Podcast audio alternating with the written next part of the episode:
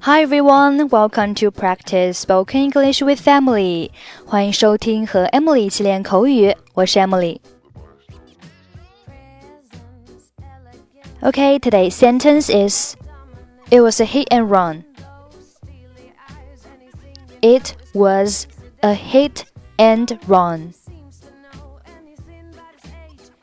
It was a hit and run. Hit, H I T. 有碰撞、撞击的意思。Run，R U N，有逃跑的意思。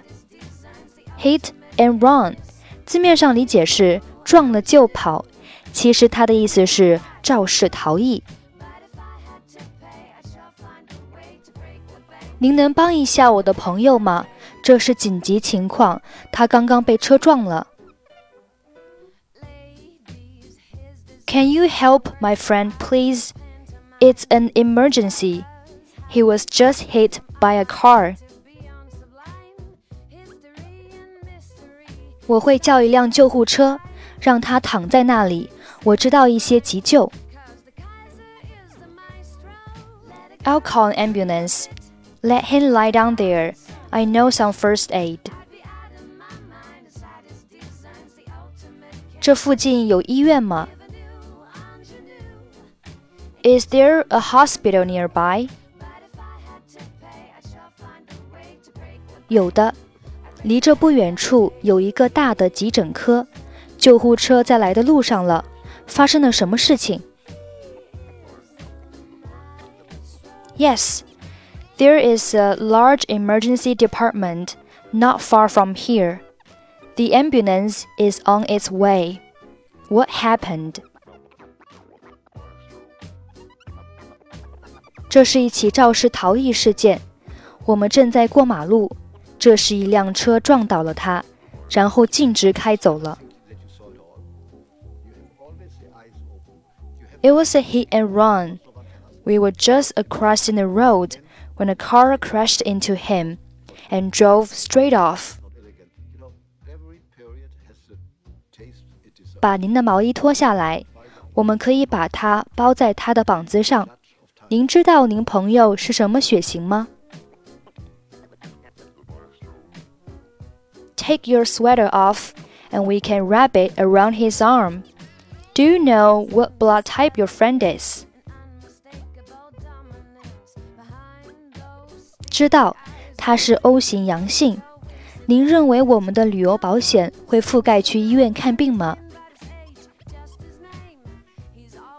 Yes, he is O positive. Do you think our travel insurance will cover the hospital visit?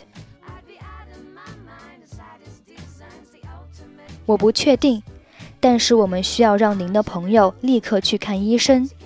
我能听到警笛声了，救护车就在附近。I'm not sure, but we need to get your friend to a doctor straight away. I can hear the siren. The ambulance is around the corner now.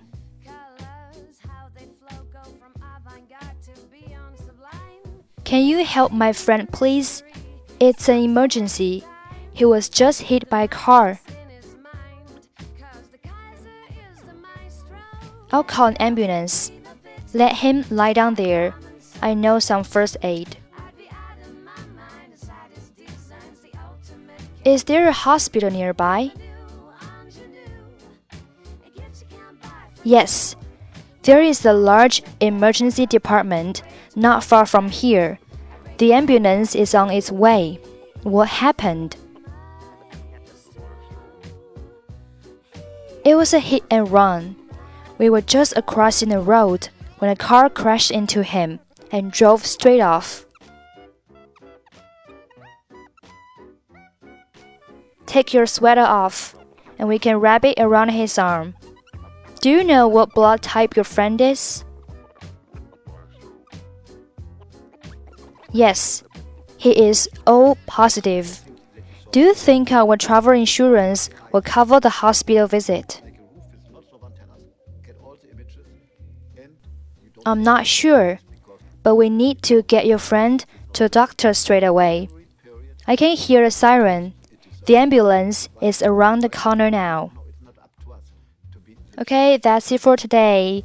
获取更多地道美语发音秘籍，欢迎关注微信公众号“英语主播 Emily”。I'm Emily. I'll see you next time. Bye bye.